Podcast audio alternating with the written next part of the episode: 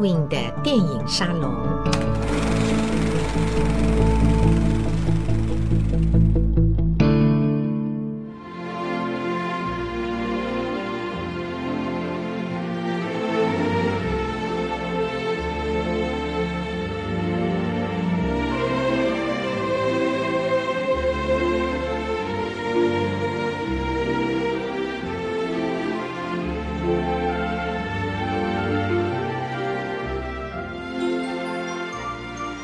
欢迎来到 Edwin 的电影沙龙。整个二月份，我们聊好莱坞的爱情电影，而今天我们沙龙的主题影片，我相信很多收听我们节目的朋友会觉得，哎，这是什么片子？怎么之前没听过？但是这一部电影，说到底，还真的是 Edwin 自己心头好。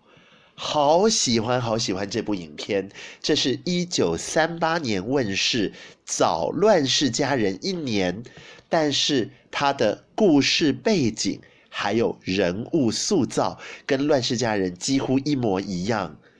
电影《Jezebel》红衫泪痕。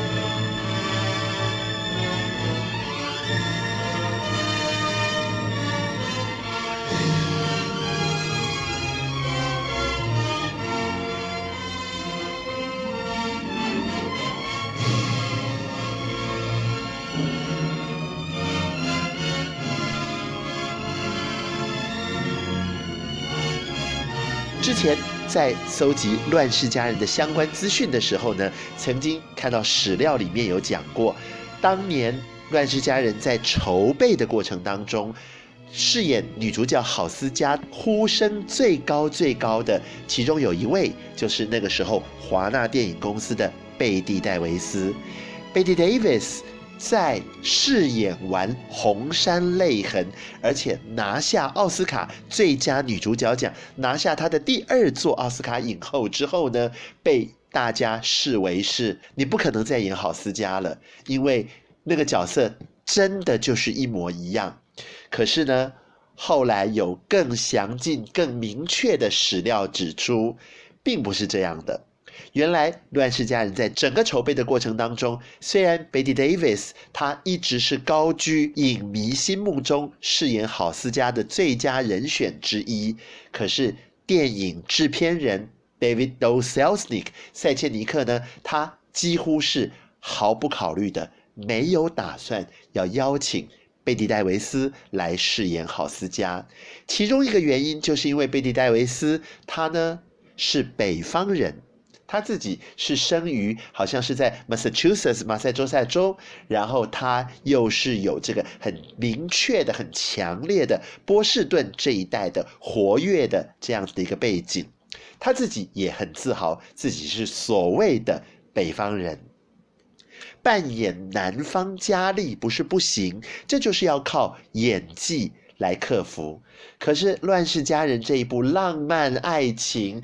大时代史诗作品呢，有极为强烈的南方骑士精神，以及那一个随风而逝的老南方的这样子的一个庄园文化，请一个北方女孩子来演南方佳丽，制片人总是担心会造成影迷的反感，于是宁可请英国演员，因为。费雯丽 Vivien Leigh 呢，她本身的血统有法国血统跟爱尔兰血统，跟小说里头的郝思嘉其实一样，是法国血统和爱尔兰血统，但是在乔治亚州成长。《乱世佳人》的筹备过程当中，Betty Davis 没有拿到郝思嘉这个角色。华纳电影公司呢，对于他们手中这几乎是华纳的当家花旦，在一九三零年代中期有过风风雨雨、波波折折。因为 Betty Davis 是一个如此性情刚烈、如此对于自己的演艺事业、演艺生涯有极强烈事业心，他不甘心于受。电影公司受片场摆布，他极力想要争取好的导演、好的编剧、好的角色、好的剧本来演出。可是，在跟片场争执的过程当中呢，因为种种的冲突和摩擦，他甚至愤而跑到欧洲，从欧洲还是英国的法庭，利用分公司的这样子的一个从属关系，去跟华纳公司对簿公堂。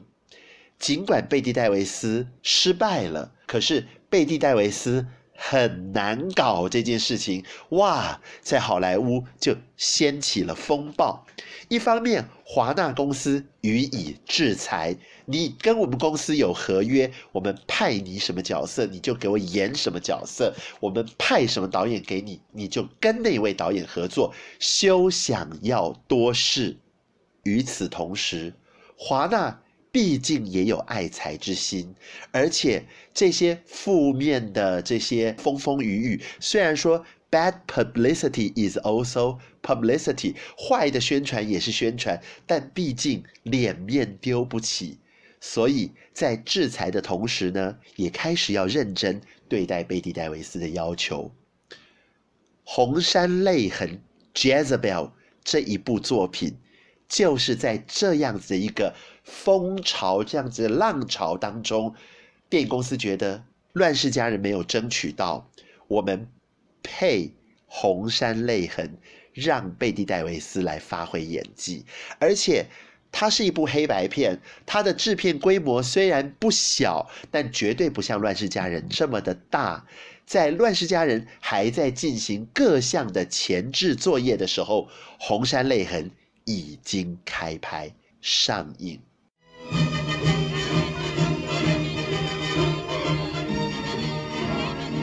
这部电影主要故事脱胎自一部一九三零年代初期不卖座、不成功的百老汇话剧。这部百老汇话剧现在已经根本没有人再提起，也没有人再重新上演了，因为改编成为电影，电影实在是太成功、太轰动。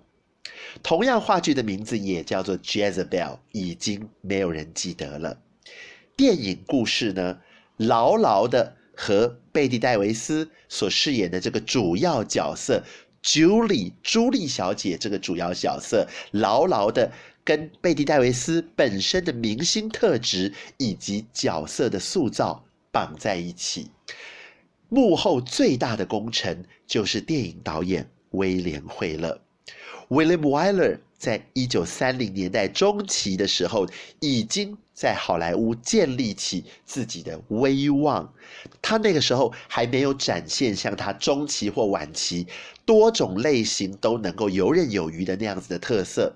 在三零年代的时候，威廉·惠勒仍然被定位是一个非常善拍文艺电影的导演。他的文学改编，他的话剧改编，那绝对是一等一的优秀。在整个调理《红山泪痕》的过程当中呢，他也发挥了他在业界等于说是恶名昭彰的那个一个镜头要拍四十八遍的这样子的一个磨人的特质。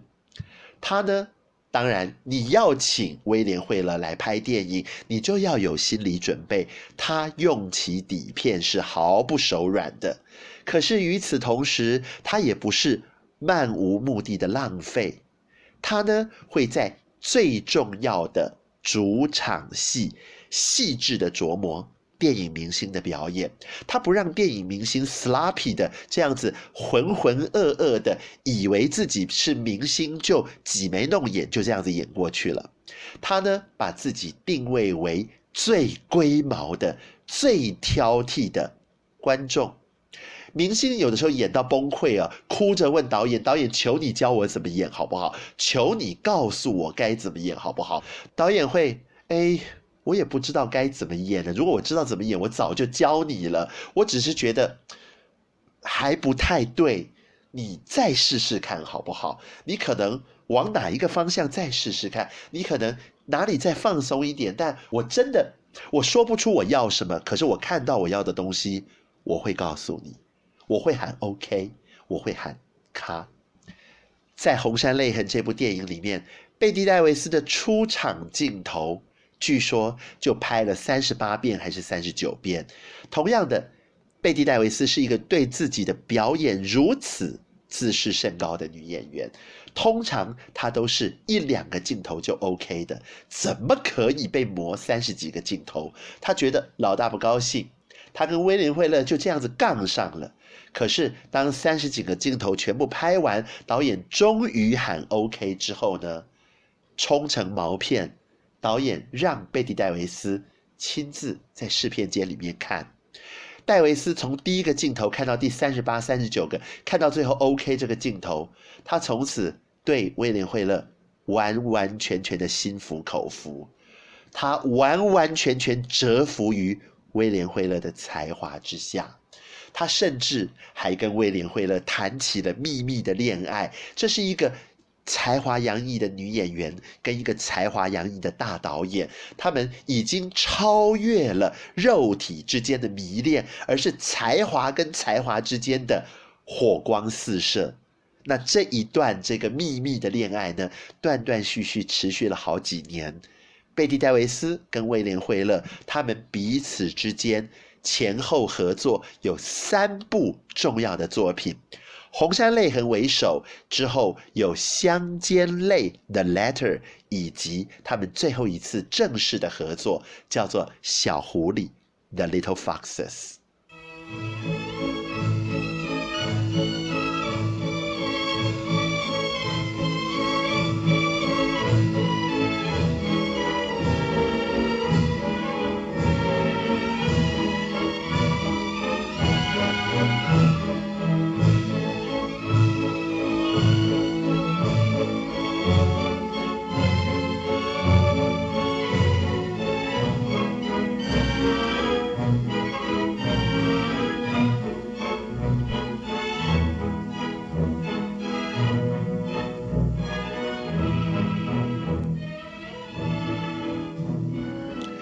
红山泪痕的电影剧情跟贝蒂·戴维斯这个角色他身上的服装有着莫大关系。我们前面说过，他是一个几乎近似于郝思嘉的非常非常的强势、非常非常有自己主见的南方佳丽。时空背景也相似，他不是真正的南北战争时期，他是南方跟北方仍然有这样子的界限。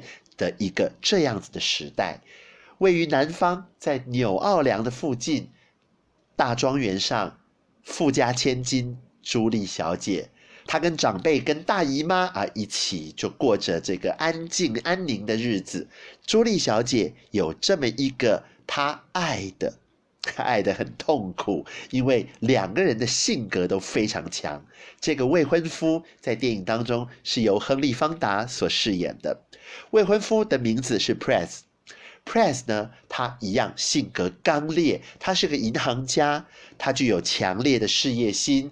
一方面，他积极争取，希望银行里头的董事能听从他的建议，投资重工业，尤其是铁路事业。他的理由，你看看，北方都已经在投资重工业了，我们的南方有庄园。有棉花，我们有我们的经济体系，我们有钱，我们不应该不去做这样子一个属于未来的投资。除此之外，他也极力呼吁。希望大家能保持公共卫生，否则的话呢，城里面那个最重要的大医师每天在嚷的黄热病 （Yellow Fever） 可能就会因为大家不保持公共卫生，然后任由这个马啊、马匹的这个粪便啊、排泄物在马路上面来来去去，没有人清理，而导致黄热病的传播、黄热病的传染。今天是朱莉小姐的订婚 party，男主角呢照样因为要工作不克出席，所以朱莉小姐在家里面呢邀请了一堆的这个闺蜜，这些还没有出嫁的女孩子穿的都是粉粉嫩嫩，非常符合她们社会阶层以及社会身份的衣服。朱莉小姐迟到了。负责招待这些女孩子、年轻少女的大姨妈呢，焦急的不得了。怎么今天的女主角这个即将要结婚的朱莉，反而自己迟到了？原来朱莉小姐去骑马，马匹呢受了惊吓，所以失控了。朱莉好不容易才控制住马匹，于是回来的路上就迟了。终于。匆匆忙忙地赶到家门口，他来不及上楼去换衣服。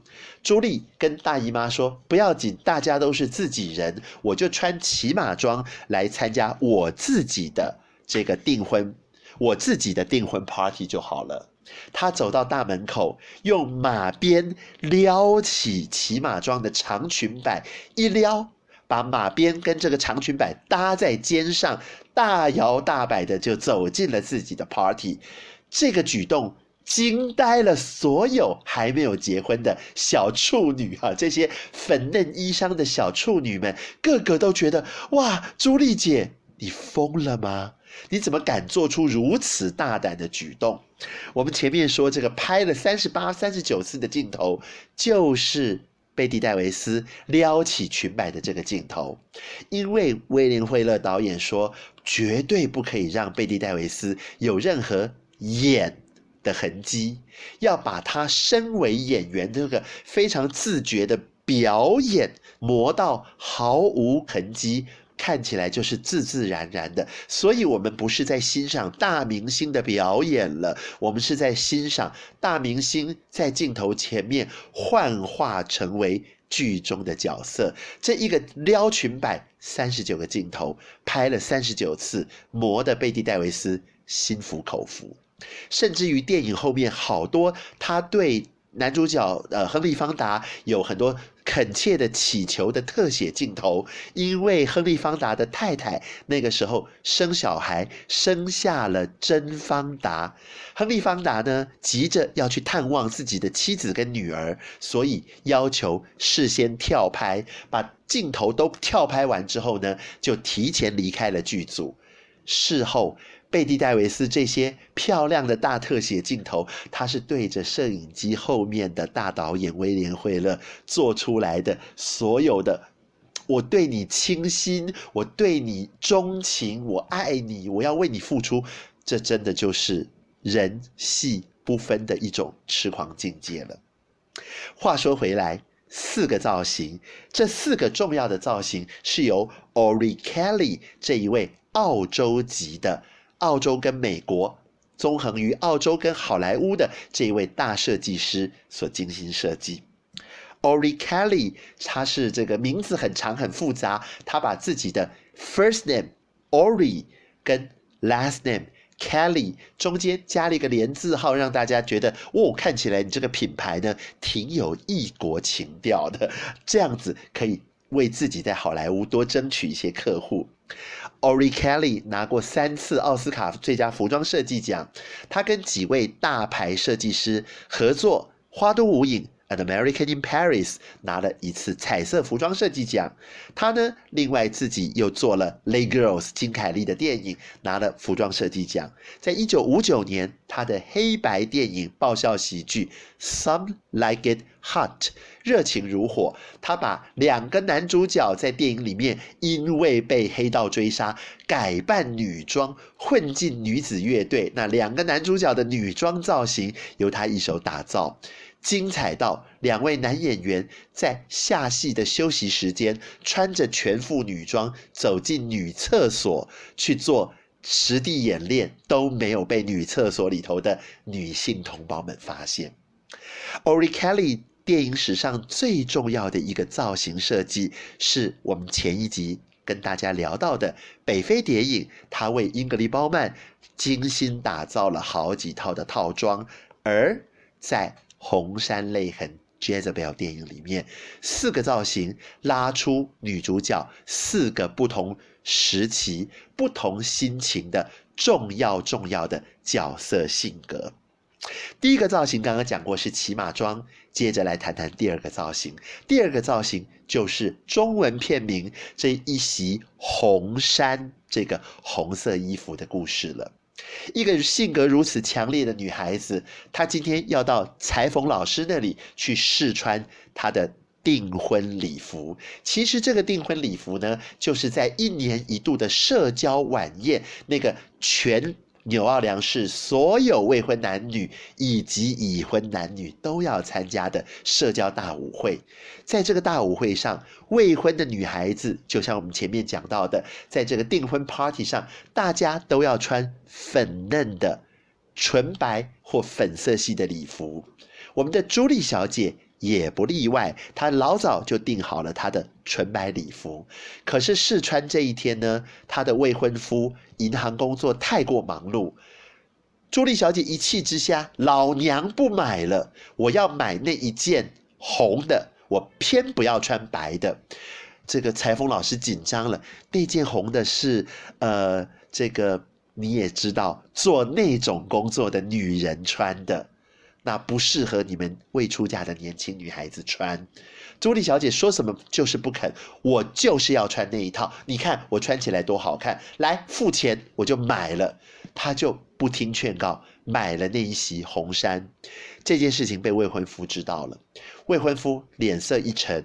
我平常纵容你，你要怎么样子的娇蛮都可以，你甚至穿着这个骑马装。都没有关系，这是我们自己关起门来的私人宴会。但是今天晚上这是公开的场合，求求你不要穿这袭红衣服。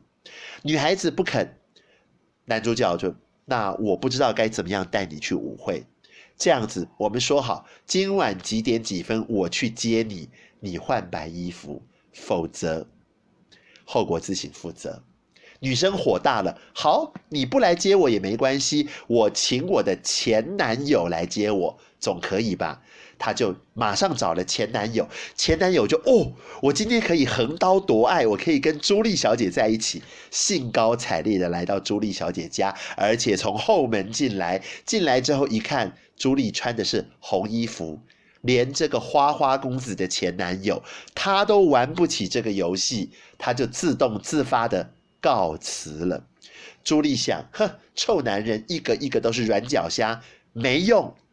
男主角来了，看了他的红衣服，你还是坚持不肯换，对不对？好，那我们就去舞会。来到舞会会场，他的这一身红衣服吓死了整个纽奥良市的所有人。男主角紧抓着他的手，我们来跳舞吧。他现在知道事情闹大了，亲爱的，让我回家换白衣服好不好？我知道我错了。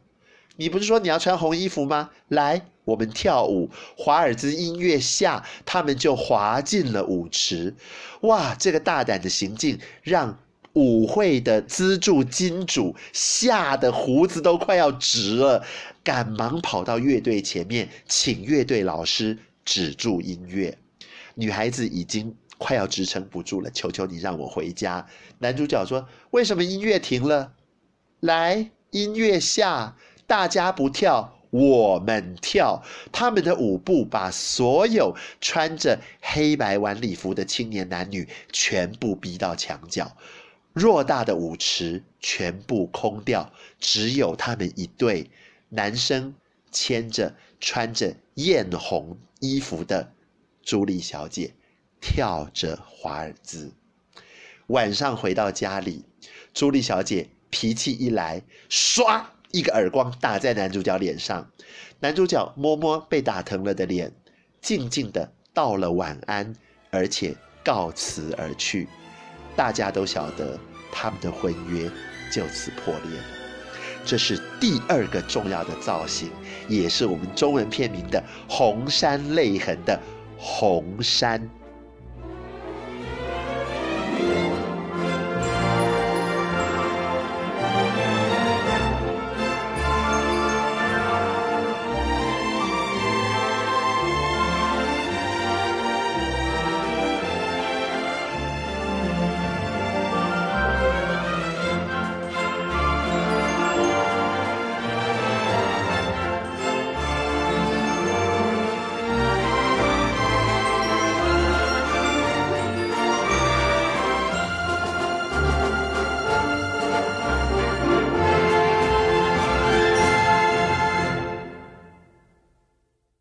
接着另外两个造型就是泪痕的部分了。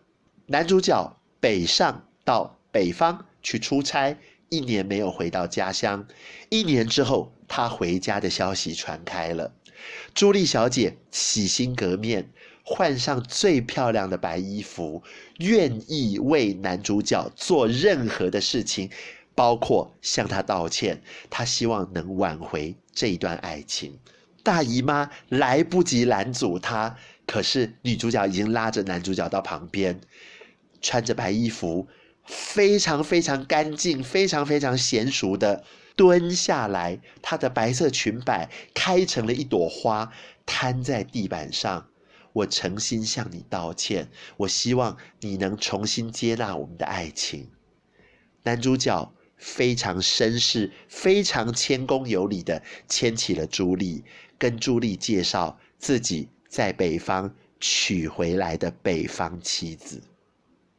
朱莉到这一刻完全走火入魔，她开始计划一连串邪恶的举动，要害男主角，要害男主角的妻子，然后要横刀夺爱。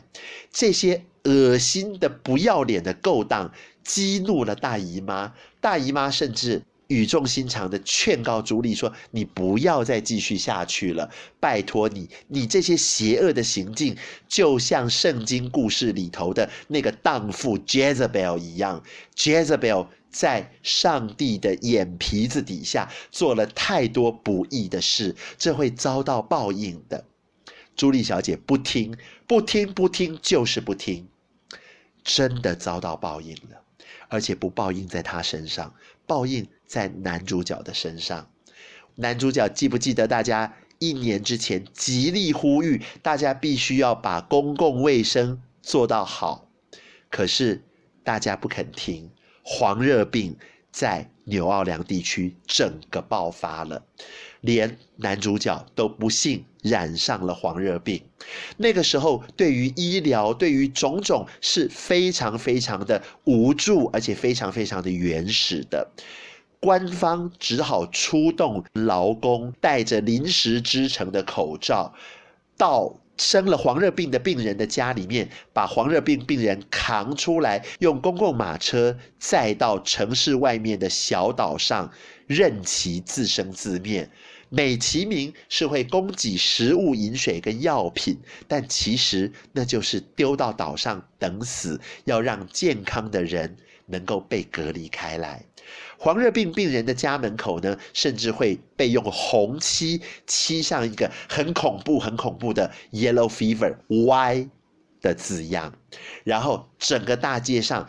杀人放火，因为有想要逃出城的病人呐、我不想要被隔离，不想要被丢到岛上等死啊，那就是格杀勿论，当场射杀，然后要消毒，所以啪放火，那整个牛奥良市就变成了一个人间炼狱。男主角染病这件事情传到朱莉小姐的耳朵里，她那天晚上还正在用晚餐，晚餐吃到一半。刀叉也不顾了，拎着裙摆，披上斗篷，马上就冲到男主角家里，见到了男主角的妻子，在楼梯顶上，他央求男主角的妻子：“我晓得你爱他，我晓得他爱你，可是你身为一个北方嫁来南方的一个女孩子，你不可能能够到。”死人岛上去陪男主角，你不知道要怎么跟这些黑人、这些这些人去讲话，你根本也不晓得要怎么样子去竞争、去 fight、去拿到维系生命的食物、饮水跟药品。你跟男主角到岛上只是去送死而已。可是我能够做这件事情，我们两个都是女人，我求你用女人的同理心来同情我这个女人，我爱男主角的心。你是太太，我永远抢不过你。太太在那一刻真的动了恻隐之心，太太只问朱莉小姐一件事情：我先生现在陷入昏迷了，你知不知道他究竟爱的是你还是我？朱莉小姐在这一刻看到太太手上的戒指闪了一下，她愣了几秒钟，男主角爱的当然是你，你是他太太，我跟你争什么？太太在这个时候也明白自己的处境，她双肩垂下来，朱莉站在门口，房门上被红色的漆漆了非常恐怖的 Y 的字样，他回头看着太太，眼中闪着光辉，披着斗篷，他也上了死人马车。整部电影的最后几分钟，那个史诗格局不但不亚于《乱世佳人》，甚至有过之而无不及。镜头定在整个像人间炼狱的纽奥良，马车行经过的时候，我们看到朱莉小姐披着我们说第四个造型，披着那个斗篷，那个斗篷跟她身边的那一对修女，修女的头巾相得益彰，在满天火光当中。朱莉这一个本来是好思家一样自私自利，为了爱情不顾一切，连自己的尊严都可以不要的一个骄纵的南方佳丽，在这一刻成为宛如圣母玛利亚一样的独一无二的女性形象，在满天火光当中，近似于圣歌的乐咏当中，随着马车走向远方。爱情电影系列《Jezebel》红山泪痕，我们下次再会。